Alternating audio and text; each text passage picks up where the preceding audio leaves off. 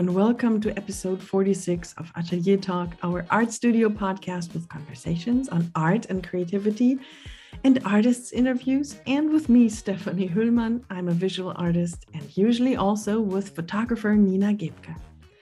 But today, Nina is not here because we have a very special guest.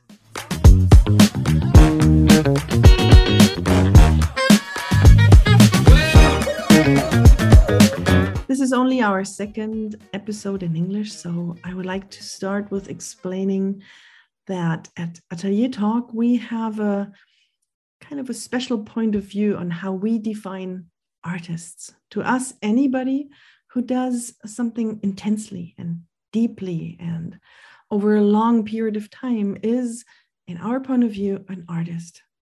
So Nina and I, we talk about several subjects around this topic, topic, and every other week I interview cooks and painters, writers, musicians, photographers, and so on.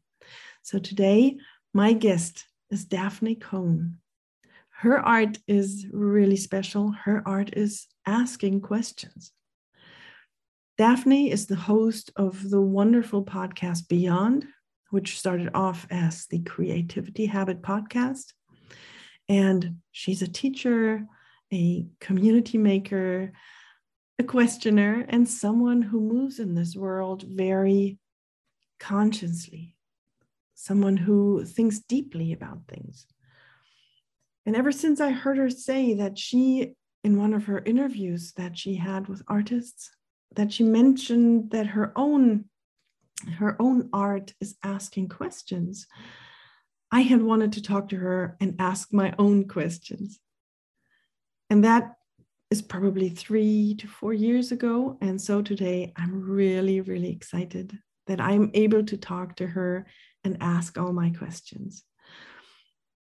So, in this conversation, um, we talk about her personal struggles with self worth and growing up in a creative family. We talk about her path later in life and about how her art evolved and its effects on her, on her personal development, and how questions are freedom to her. I find this was a very, very special conversation. Conversation. I enjoyed it very much, and I hope you enjoy listening to Daphne as much as I have. Hi, Daphne. I am so, so grateful to have you here at this podcast. Um, I have such great admiration for the work you do and um, the way you reflect on things. I am an an avid listener of your podcast, and um, I am really grateful and really excited to have you here today. Thank you so much and welcome.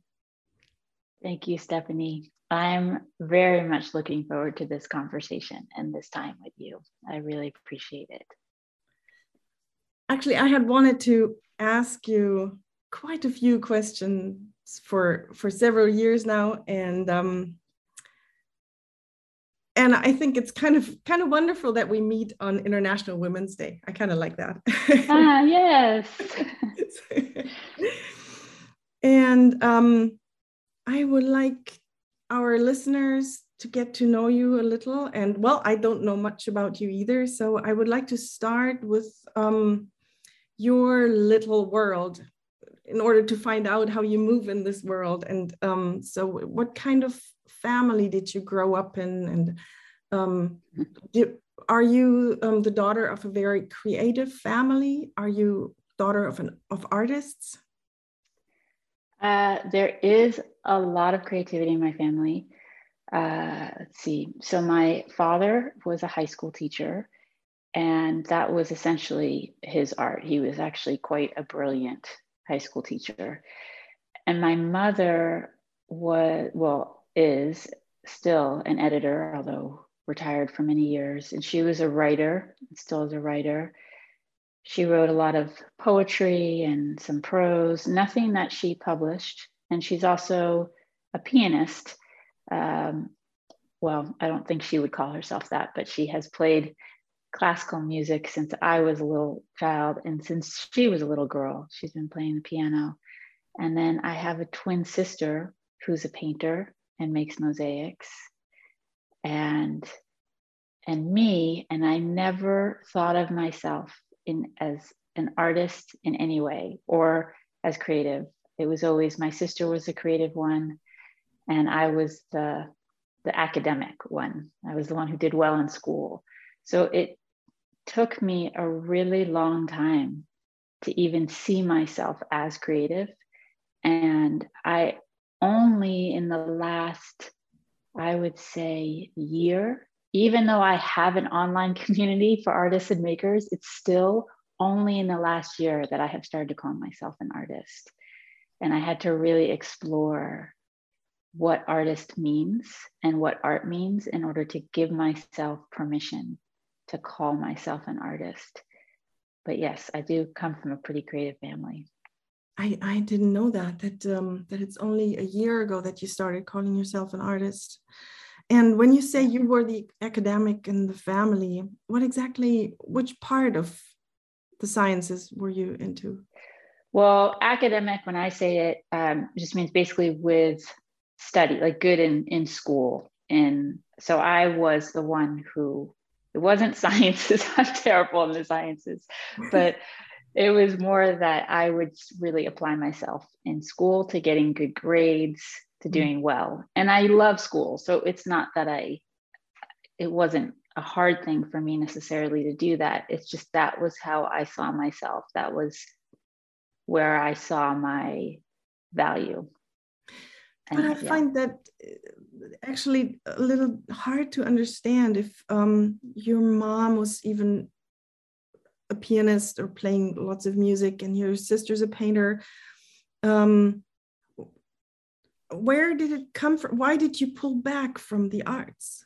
Have do you have any any? I think uh, I think there's a couple things. One, both my mom and my dad really valued uh, the intellectual pursuit of life. Uh, they really valued school and how we did in school, and and so I definitely took that in and wanted to do well and wanted to get validation from mm-hmm. both of them.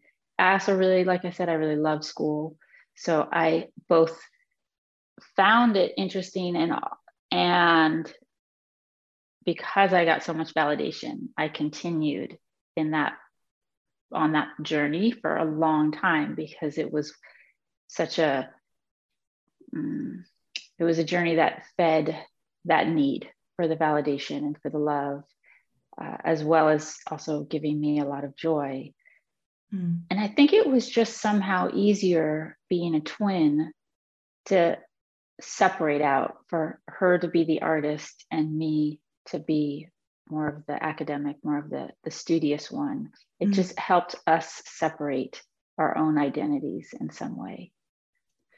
Yes, and actually, that's probably how how our um, societies work. That they that they give praise very easily to the to to the ones that are good in school, that to, in the in maths or or geography or and um, did your what was the the reaction to your sister's way to your sister's path? You know it's funny i often wondered for her i've asked her about this because i felt like if the roles had been reversed it would have been really hard for me. Because i got so much praise because i always did really well with getting good grades and her grades were fine. She's she's very smart so it's not that she struggled, but she didn't get the grades that I got. And somehow she was fine with that. She never felt the need to compete with me around it. She never, she seems to have be totally comfortable with it. I don't know how because I needed it so much. I needed that validation so much that I couldn't imagine being in her position and having if she was the one who got all the praise for that and I was not. But she she was fine. It's I mean, we've talked about a lot as adults, and and I think she just was more comfortable in her own skin that way. Is it maybe due to the due to the arts that um, you you you talk about this thing that everybody has to find his or her song. And if art and um, painting is so important to her, maybe she has found she found her song earlier and she was comfortable with that. Yeah, it could be. It definitely could be. I don't know, mm. uh, but she still paints. I have some of her art in my office, mm. and I honestly, I think she just, as a person, came to being more comfortable in herself earlier than I did. Mm. She has a very strong sense of self, and that took me a lot longer to develop. Mm. So I wonder if that was also part of it for her. So, which um, profession did you choose after school? well, I've never really chosen a profession. It's been a very interesting path. Um, I, I went to college, graduated from college, and decided that I would. I had some part time, I mean, some uh, temporary jobs, and then um, went to live at a Zen center for three years because I couldn't figure out what I wanted to do with my life. And so I thought I'll just work on a farm at, at the Zen Center, at the Buddhist Center, mm-hmm. uh, and went for six months, but ended up staying for three years. Then, when I met, ended up meeting my husband there and moved across the country to be with him and started a family. So everything, one thing just kind of led to the next. And then I was a mom. And then I started working online and creating my own businesses online but one one thing I have since learned about myself, and I think this is also part of how the artist shows up in me, is that I am always exploring, mm. always exploring. And for years, this was such a hard thing about me. I struggled with this for for many years because it felt like God, I can't stay with one thing. I'm just going from one thing to the next. I see these people who have this clear path and they stay with it, and it just looks so wonderful and reassuring and, and easier. And what's wrong with me that I can't seem to settle on one thing? Mm-hmm. And now I just have come to understand that this is, like I said, part of how my creativity expresses itself, which is this constant exploration. So for years, my work has been online, but it has been many things. It has been in the healthcare industry or health industry. It has been in um, business, like um, growing businesses online. And then in 2016, that's when I started much more clearly down this path of creativity and that's what's led me to, to where I am now. Uh, that's really, really interesting that you find that you thought it was a flaw that you love exploring and um, try to find out new things because if if you look at it closely that's exactly what artists do right?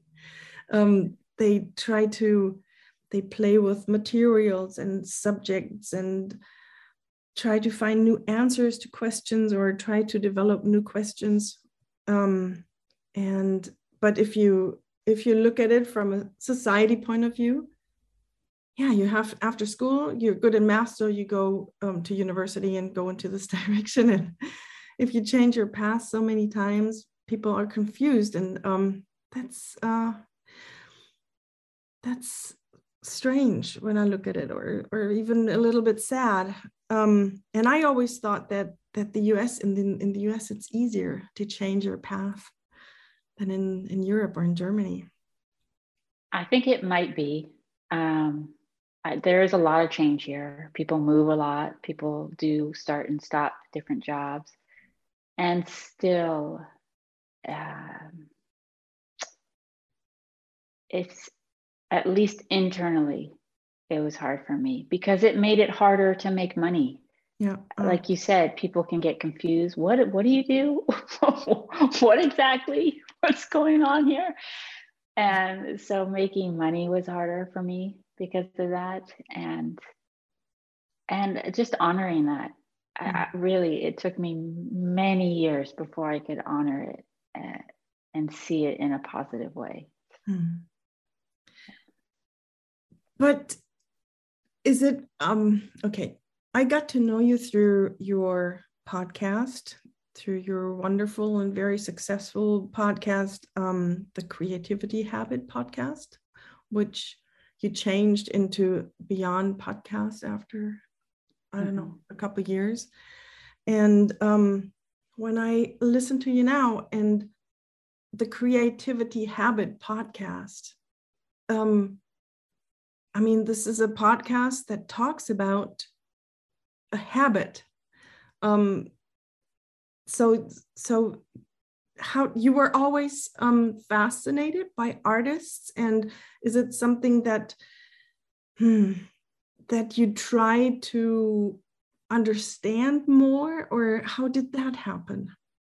Yeah, so that's a story that for some people might be a little out there, but it just it's what happened, which is basically after trying many different things, many different types of businesses, and feeling like I was flailing around, there was this day where I was standing at my office, which was upstairs at the time, and I was looking out the window at the mountains, really wondering what what am i doing?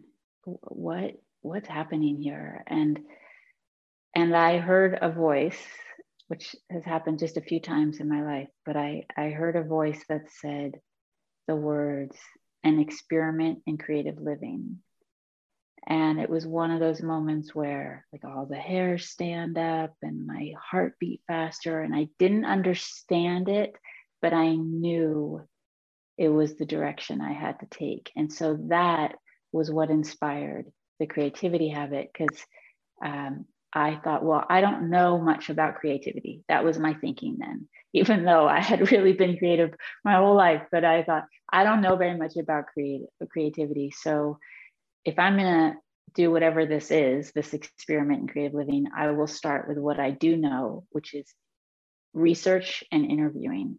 Mm-hmm. So I will interview people who I see as artists, as makers, as creative beings, and start to ask them about creativity and the creative process. And I also started doing research. And at that time, I was reading a book by Twyla Tharp called mm-hmm. The Creative Habit. And I love that title. And so I was like, okay, I'm going to name my podcast The Creativity Habit. I didn't really know if that was copyright infringement, and that I don't think it was, but um, but that is a great title and i changed the podcast eventually because i always felt a little uncomfortable that it was so close to twyla tharp's book title. Um, but that was what started the podcast and started me down this path that has now become my entire life. Like my devotion to creativity is the most sacred thing in my life. So that was the beginning of that path. How, how long after you heard that voice? How long did it take until you started to move into that direction? I started moving almost immediately in terms of researching. Mm-hmm. And then I think the podcast was four or five months later. I think I started it. Um, I started in February. So I guess I, I heard the voice in October, in uh, 2015. Think it was like October or something, 2015. And then the podcast launched February of 2016. Mm-hmm. So yeah, maybe four or five months, something like that.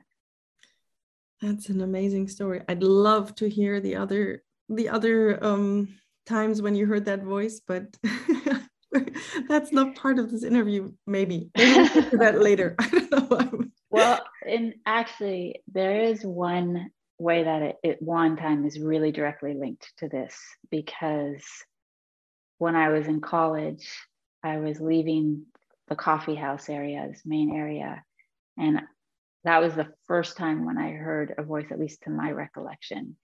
And and when I say heard a voice, it's this like it just sounds like it's coming some loud voice coming from outside of me, such that when I heard it this time in college, I looked around thinking other people must have heard it too. Mm-hmm. And nobody was like, I'm like, no one's, no one's looking up at the sky or no one's looking around them. But the voice that I heard said, learn to listen. And that was the beginning of that practice, which deeply contributed to the podcast, to the way that I interview, mm-hmm. to a lot of the ways that I engage with life. So that was a powerful, that is very much connected to this conversation, actually. Wow, that's really amazing. Goosebumps. I got goosebumps. yeah. um, okay, I, I'm the reason I, I stumble here right now is I would love to go into this direction, ask several questions, but I think I think I would like to continue the other um, side because, yeah, yeah, let's do that. You said that you um, almost immediately started re doing research and interviewing because you knew um, this very well, and this is going into the direction why I asked you for this interview today, because in the Creativity Habit podcast and beyond, of course, um, you talk to artists and makers. And there you said a couple times um, that you are not doing art, but asking questions. That is your art. And um, I found that very interesting and very fascinating. And um, I could immediately understand why you say something like that. And now that you said you started almost immediately after the, you heard that voice with doing research and interviewing, um, does that mean that asking questions and having this the base of this art inside of you has always been there more or less? No. So and what's interesting is I I now would say that my art is also is many things, and one of them is being a writer and, and different aspects. But I I wasn't able to say that then. I wasn't able to um, own that in myself. But I do believe that part of my my art is asking questions, and that's that was the piece about learning to listen. Is at the time when I heard that, I did not think of myself as a good listener and even now there's plenty of times when i'm don't consider myself when i don't feel that i'm listening very well. But when i do actively listen what happens is questions rise up uh, and they are what I, to me they're i mean they're the questions that i most want answers to. They tend to be they tend to be um, sometimes what people have called deep or i don't know people have called them many things. And for me they were just the questions i wanted answers to which only seem to show themselves when i am committed to a certain kind of listening. Mm-hmm. Um, so when I do an interview, for example, I go to a particular place that is becoming more and more the how I'm living more like my life outside of interviews. But for a while, that was that was the place that kind of listening showed up. But I didn't think of that as something that came naturally to me. I'm not one of those people that says, "Oh, ever since I was little, I was always asking questions and people were always saying you ask all these questions." I wasn't like that. That was I was first of all, I think I was much quieter, but I I just wasn't like that. I, I really did have to learn to listen for to be able to find those questions. But again, this is another part of the journey of this has been a theme in my life of of not really valuing the kinds of questions that I asked. And it wasn't until uh, maybe four years ago and I'd been doing interviews for a while and, and I'd heard very good things. Like I'd gotten a lot of great feedback from the people that I interviewed, but I, I just didn't really take that in. I never quite believed them. And then I was working with a couple who were writing a book, and my whole job was to ask them questions. And the reason they hired me was they said, Wow, you ask the most amazing questions. We want to hire you. And I thought, wait, maybe, maybe there is something to the questions I ask. Like they they want to pay me money for the questions I ask. That that was when I started to let in that maybe my questions aren't the same as everybody's or the way everybody asks questions. And I began to actually look at my like what is it about the questions that i ask? And many people i mean there's amazing amazing interviewers out there. So there are many many people out there who ask phenomenal questions. This is not to to say that there there aren't. Just that the kinds of questions that i ask and that and that um, and that you ask as well i hear it in the way that you ask questions and the types of questions you ask that there's something, there's a quality to them that I begin to really watch for, listen for, pay attention to in order to understand what is this with these questions and what is my relationship to questions and why do I love them so much. And of course, it was a number of questions that I was asking about questions, but they just uh, questions feel like freedom to me. And I've just fallen so deeply in love with them that I have actually completely forgotten what I was answering, what your question was. If I no, no, it's wonderful. no, absolutely wonderful.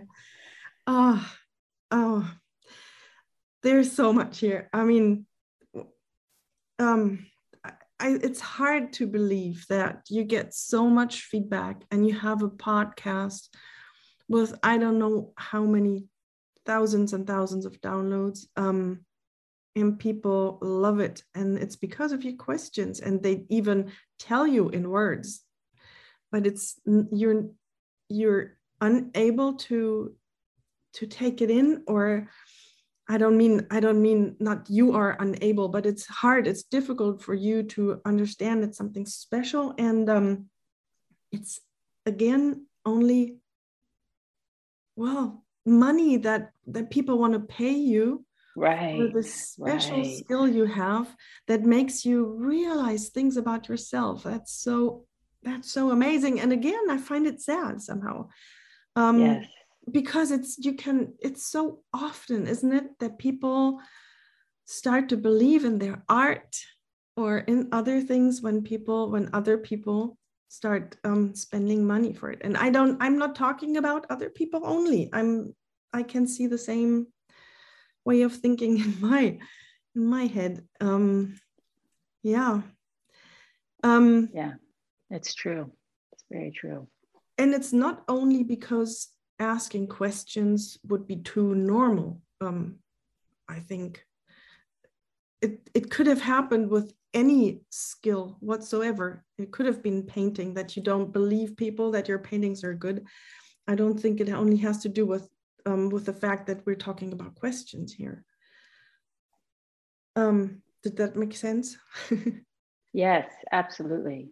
Absolutely. I think this is a huge huge thing. I think it's more definitely stronger in women, more of a, a thing that comes up in women than men.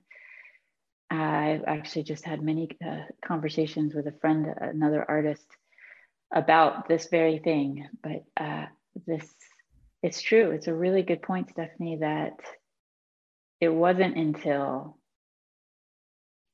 people offered to pay me for that that I began to go, oh, maybe, maybe there is value here. I, I hadn't even thought about that before. I hadn't noticed that, but that's exactly how it happened. So, what and, did your mind yeah. tell you when people told you your questions are wonderful and special? Did you just go, okay, that's it? I was always gracious. Like I received it graciously. I just didn't let it go very deep. Um, I think I must have believed in myself enough because I continued. So mm-hmm. there was a part of me that must have believed in myself. And I also just loved it so much. I loved being able to be in conversation that way, mm-hmm. being able to talk to people that I've always admired and then just sit down with them and ask them whatever I wanted to ask. I thought that was amazing. uh, so there's that. And I just, I mean, it's clearly a self worth thing. And I don't know why that. Yeah, there was a little problem yeah. with the with the connection, and you said something about um, that it's that it has yeah it, that it's a self worth thing. Yeah, that just seems to be part of my journey. I think um, stepping really fully into what I most care about and how I most want to show up has been a, a long, long path of exploration and discovery. So I think that's just part of my time here is that's like part of my work is is to have started with a somewhat low sense of of self-worth and to have to keep strengthening it and in order to be here in the way that I want to be here. I also see um, that it's something typical for art again, um, because when you're doing art, when you're an artist, whatever you do or make, um, whether you're on stage or you paint pictures or you do music or you ask questions, I think you put yourself out there. You um, you give a lot of yourself and you yeah you make it it's 100% your creation and you put it out there and that makes you vulnerable and if you're open and interested in what other people think which is normal then then you get insecure mm. mm-hmm. more than if you're um I don't know, maybe a bookkeeper. That's a silly comparison, but yeah. Um, yeah. Yeah, that's interesting. So it, interesting thing to think about. When yeah. you talk about asking questions as your art, do you also do you do something to hone your craft? Do you practice? Do you build your craft somehow? yes, I think I do. In some ways, really consciously, some ways less so. But well, one thing is the way I started. When I started doing interviews, I did a tremendous amount of preparation, which I still do a fair amount of preparation, but I did a, tremendous amount. And then I wrote out every question. I would have pages and pages of questions. And then I would have them like written word for word. And that was back in like 2010, that was a while ago. Um, and then over time, I got more confident in trusting in the flow of the conversation and trusting in having done the research that the information is there and, and it will come up when when the time is right and trusting in myself in the moment. But one of the things that i would always do before interviews was say to myself was set an intention to drop my agenda so that whatever wanted to come through could come through. So I would hold the space. It was definitely my responsibility, I felt, as the interviewer, to hold the space and to direct the flow of the conversation for both me and the guest, but also for the listener. And at the same time, trust in the direction that the conversation went. But this dropping of my agenda was really, really important. Mm-hmm. That it wasn't about me, that it wasn't about me wanting to show what I knew, to prove anything, to get my point across. It's not to take away from the fact that I there's value in my voice, but that I was really here from this wide, as wide open a space as I could get myself into. Just open. I so that's something that I will consciously do to move into the space of questioning because I find that similar to what I said earlier, that uh, the questions are the the questions that rise up rise up in respect to the kind of listening that is happening in the moment.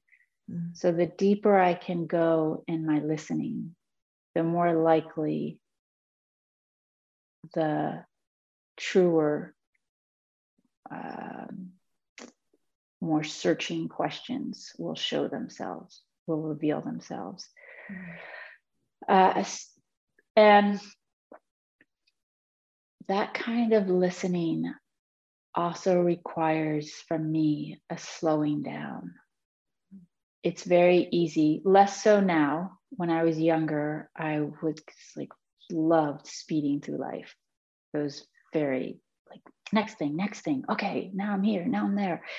And it's very hard to catch the questions when I'm moving that fast so the other piece of that was learning to slow down i also think that's why i was drawn to the zen center yeah yeah because i mm-hmm. needed to learn to slow down and and continue to practice every day i continue to practice slowing down and and opening up to really up to this day. those two up to this day uh, absolutely yeah yeah this the opening and the slowing are the two biggest practices that I work on.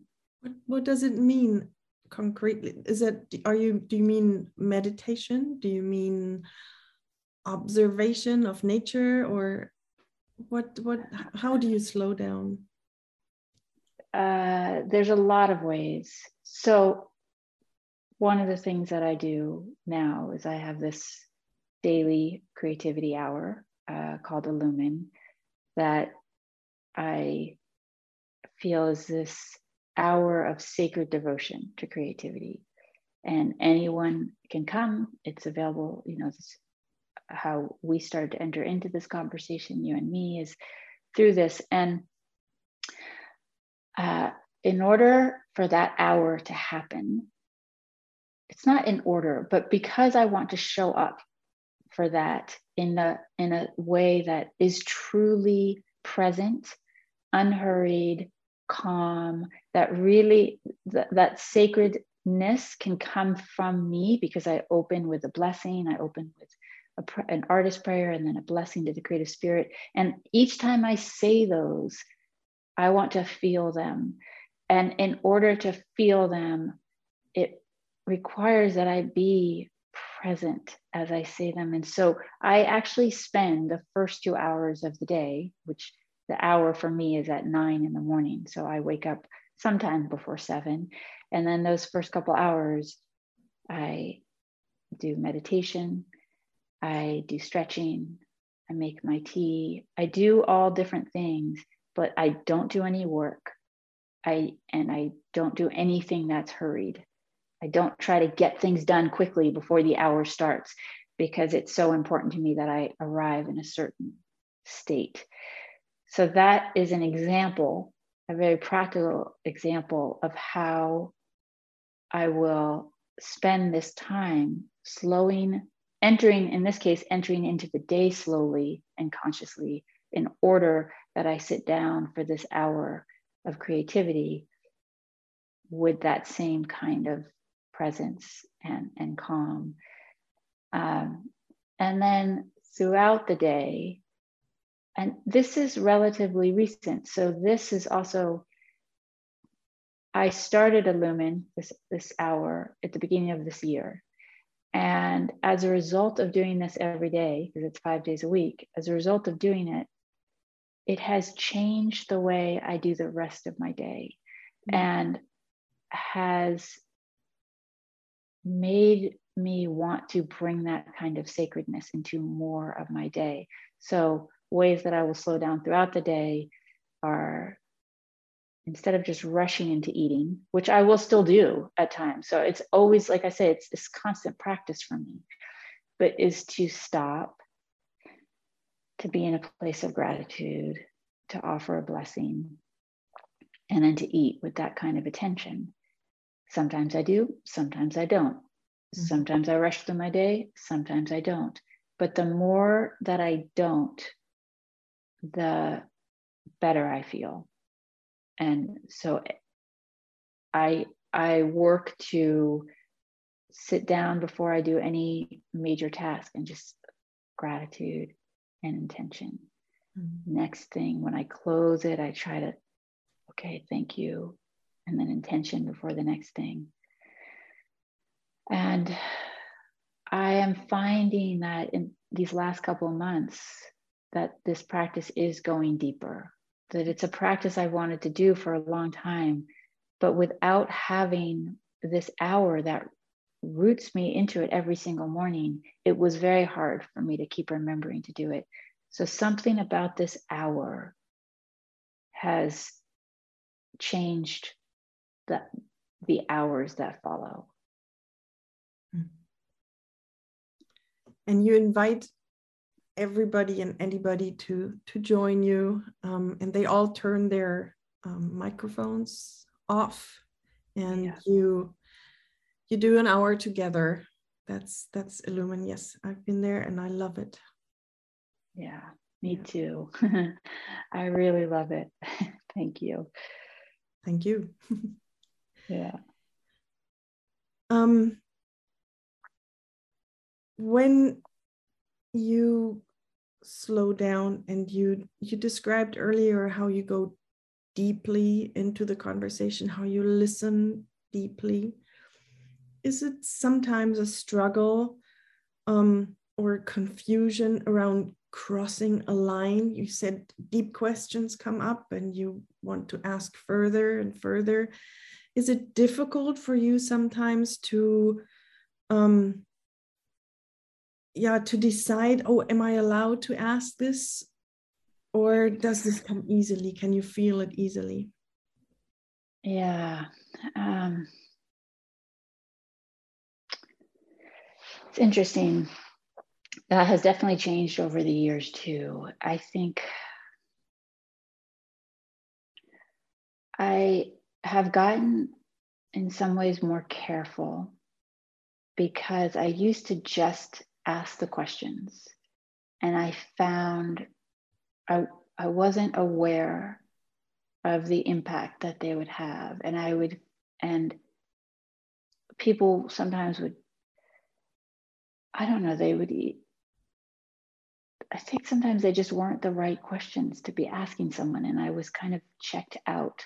I wasn't really noticing that at first, or I would notice it in their response or i would ask questions and and people would say things like wow you you really go deep daphne. Like you don't waste any time. And and i would get really embarrassed. I felt like oh man that's right. I, I shouldn't be asking these kinds of questions. And this is not how people want to have conversations.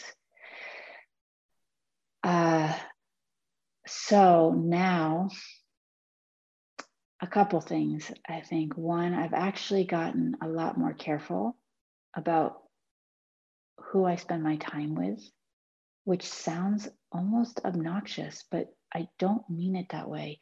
Mm. It just, I realized that it's gotten more and more important for me to be able to show up as myself.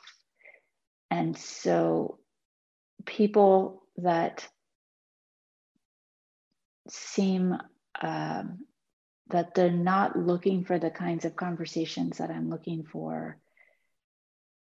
It doesn't mean I just, oh, I just write them off or something. It just means that I'm most likely not going to get so close to them that I am more careful in that way.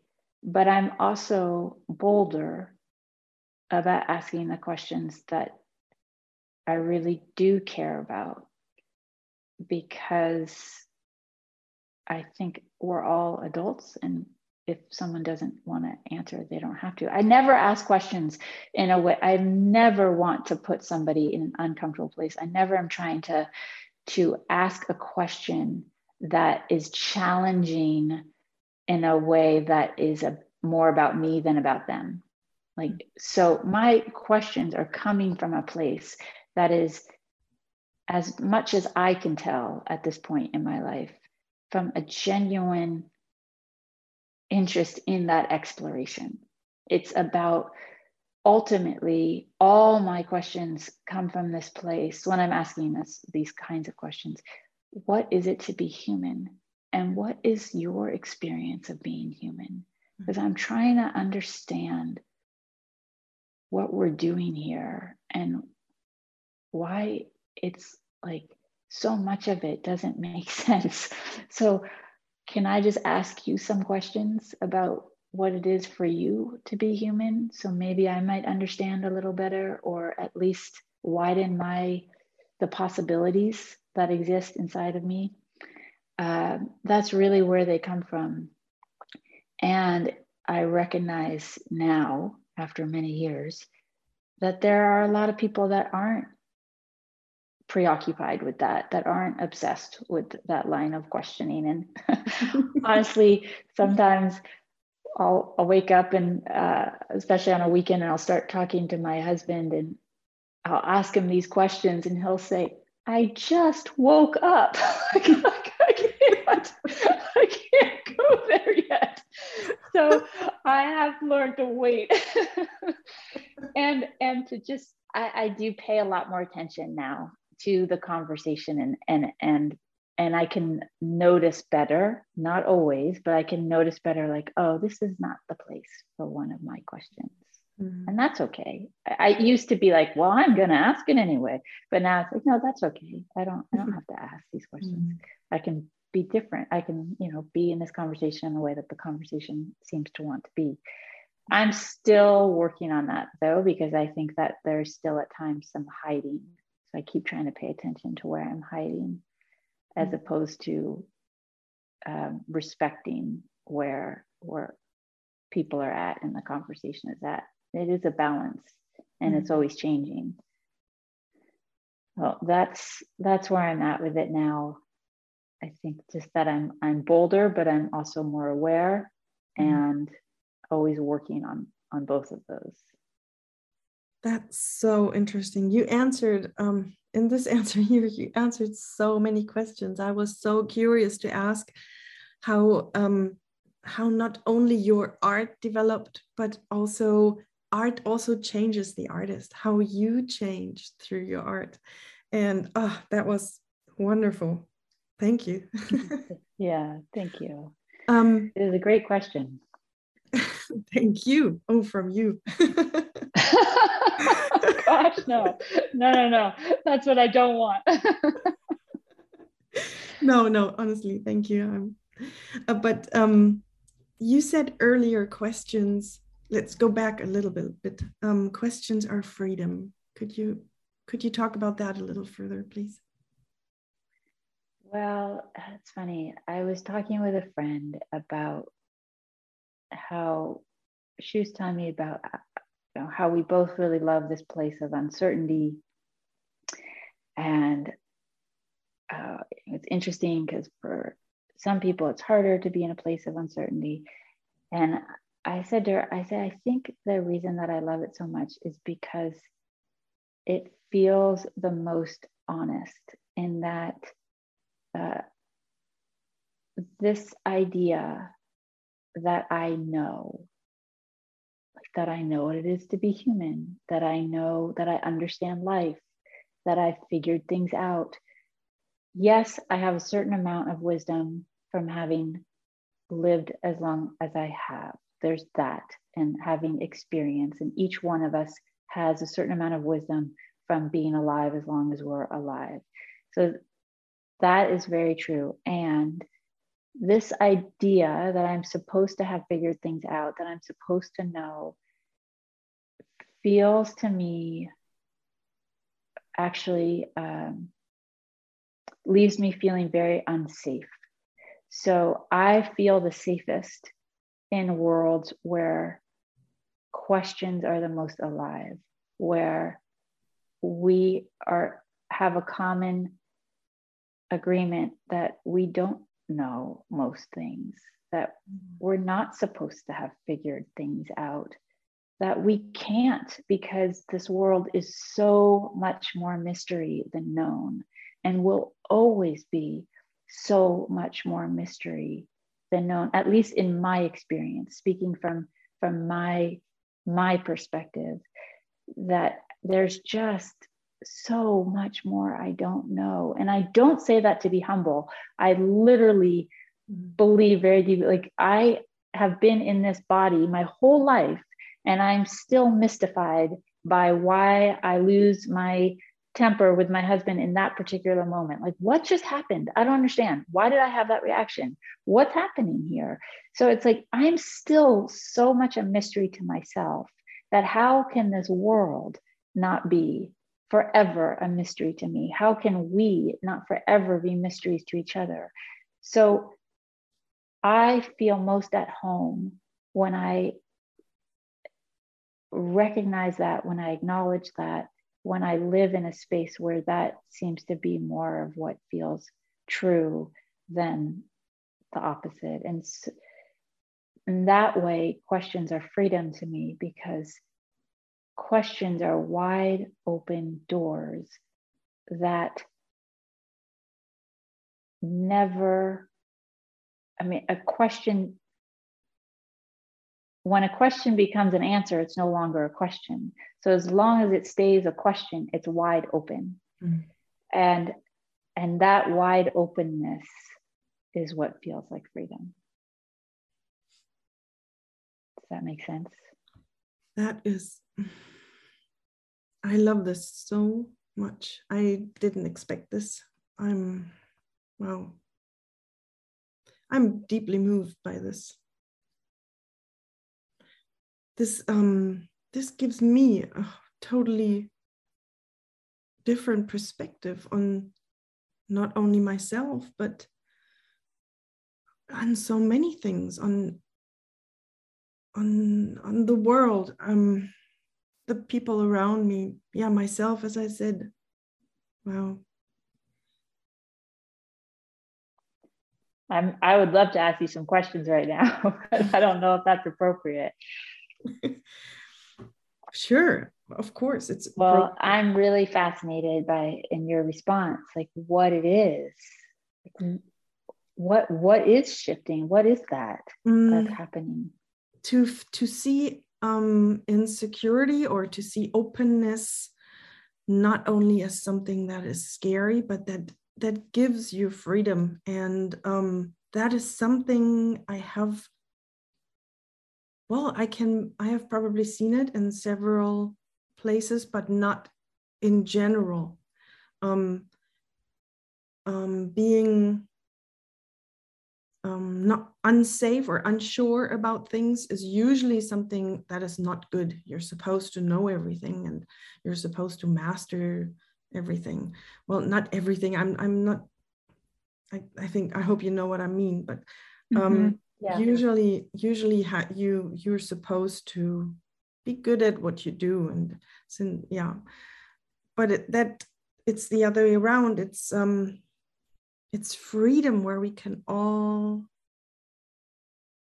play and um, find out together that's a new perspective and yeah as i said um, i get angry with myself when i react in a way i don't like and i am puzzled when others react in a way that puzzles me and it's a totally it's a absolutely different percep- perspective now. Did I explain this so that you can understand? I, yeah. I, I feel my words didn't come really well, really good. No, they did. They did. I'm just listening. It's um, it just makes me wonder what kind of world we would live in if we were encouraged to ask questions, to not know as we got older exactly yeah. that's that's the yeah. other part what if if something like that was normal let's oh wow here's insecurity here's openness here's um, room to play and and do research. Let's enjoy all together. And that would be a totally different world. That's the other part why why my mind was just blown away for a second. Yeah. Yeah. Oh thank you daphne. Um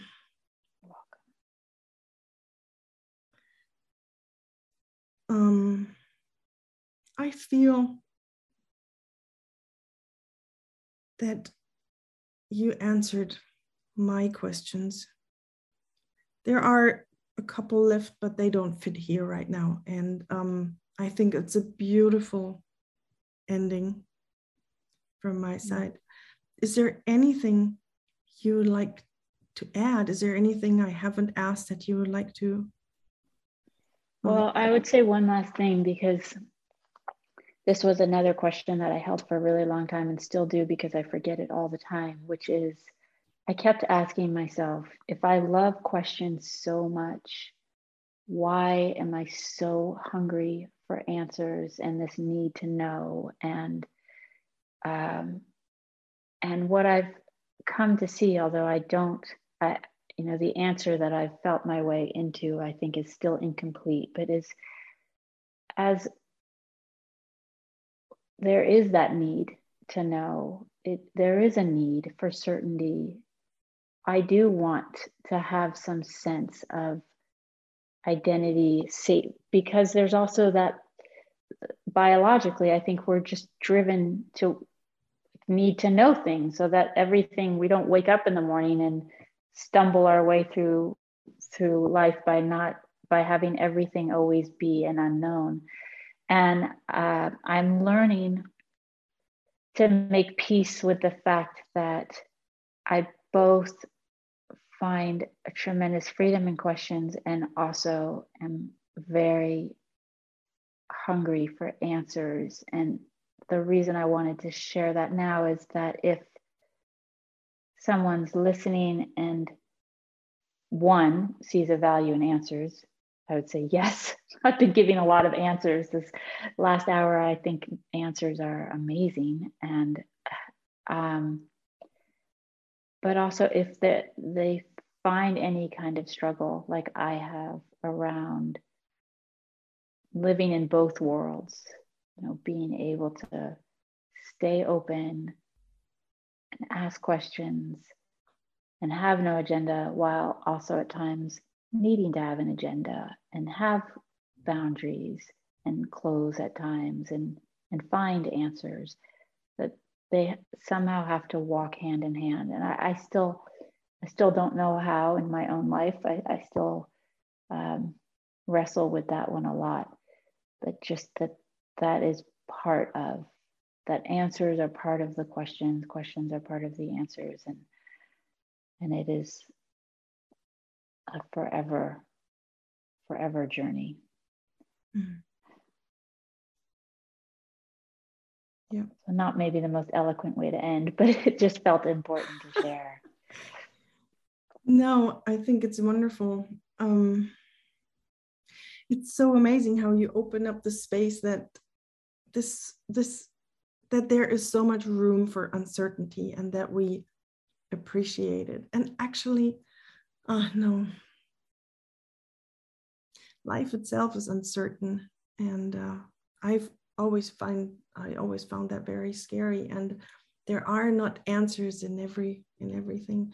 Oh, one thing I would like to know now you ask so many questions. You always come up with this urge to to find out more. The next step would be to write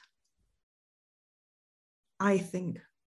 For me it would be a natural step if if somebody works with words like you do to be an author to start writing. I know that you've been writing um, during illumine hour.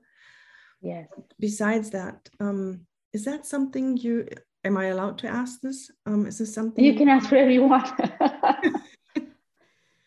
that that you are going towards that you're moving towards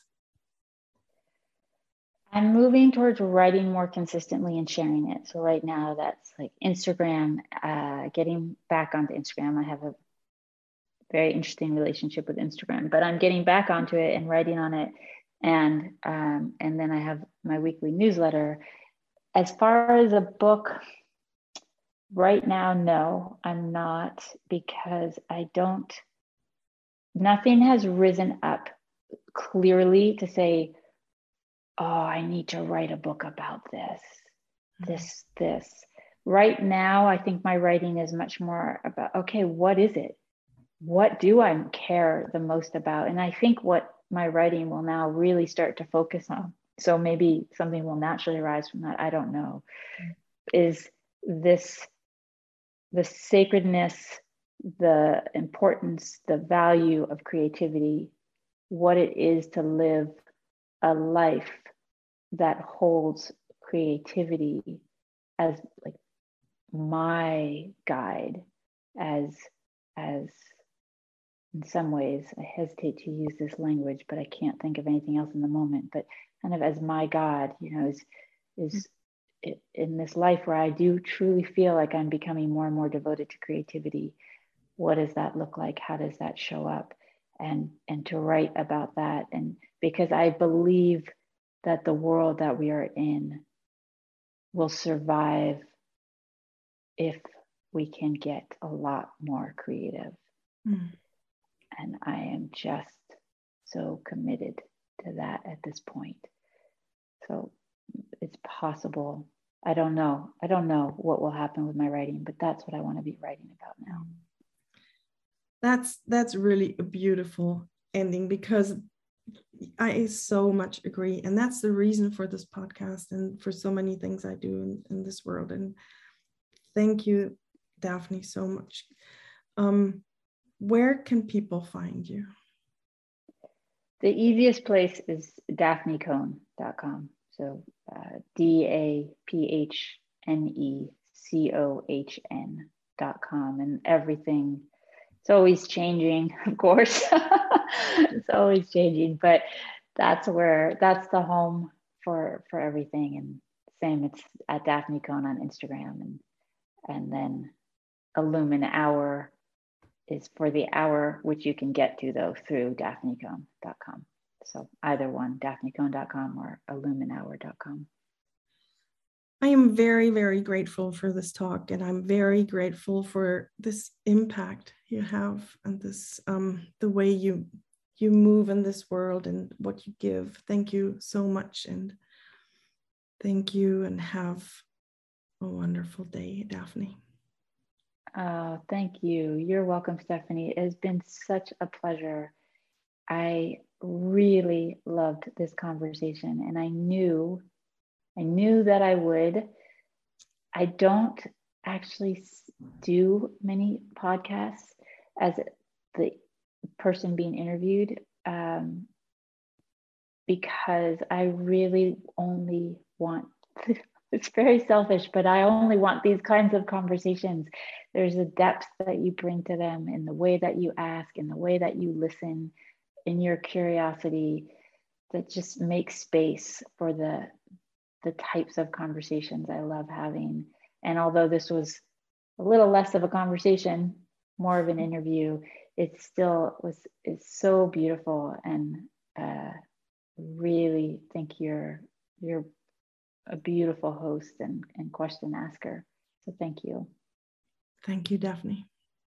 I sincerely hope that you enjoyed this conversation as much as I did. It was wonderful for me to hear um, the process behind Daphne's very special art and and to feel her how present she is and her deep honesty i i thought it was wonderful at some points in this conversation i had to decide on which direction to go and i very much hope that i chose the right ones for you and if you enjoyed this conversation please drop us five stars at Apple Podcasts and at Spotify. This not only helps us to be found, but it's always such great joy for the work we do here with this podcast. I put into the show notes Daphne's presence on the internet, her website, and her Instagram account, as well as ours from Atelier Talk. And on Daphne's website, you find everything about Illumine Hour we talked about, her within community, of course, her podcast, and also the song we talked about in the beginning of the um, of our episode.